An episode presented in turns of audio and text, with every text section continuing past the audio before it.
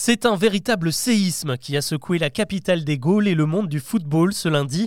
Après 36 ans à la tête de l'Olympique lyonnais, Jean-Michel Aulas, le patron historique du club, a été démis de ses fonctions de président au profit de l'américain John Textor. Une suite logique pour le businessman qui a racheté le club avec son entreprise Eagle Football l'an dernier. John Textor consolide surtout son empire sportif qui s'étend désormais dans quatre pays et sur deux continents.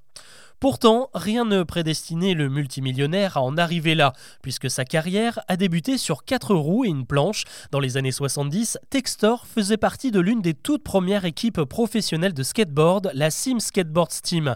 Le petit champion a malheureusement dû renoncer à ses ambitions après une mauvaise chute sur la tête et s'est consacré à son autre passion, le cinéma.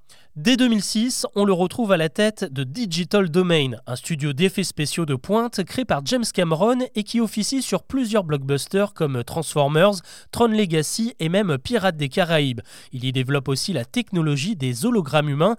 Si vous vous souvenez de l'apparition du rappeur décédé Tupac sur la scène de Coachella en 2012, c'est en partie l'œuvre de John Textor.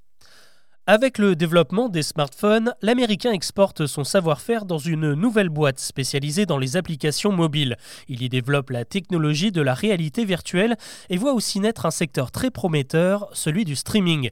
Nous sommes en 2015 et là, Textor lance Fubo TV, une appli qui retransmet les matchs de basket, de foot ou encore de baseball et revient donc à ses premières amours, le sport. Et quel sport pourrait lui permettre de se développer encore plus à travers le monde? Le foot, bien sûr à partir de ce moment-là, l'homme d'affaires décide d'employer sa fortune pour investir dans plusieurs clubs en difficulté. Celui de Crystal Palace en Angleterre, Botafogo, le club de Rio de Janeiro, ou encore celui de Molenbeek en Belgique, dont il est toujours actionnaire avec sa firme Eagle Football.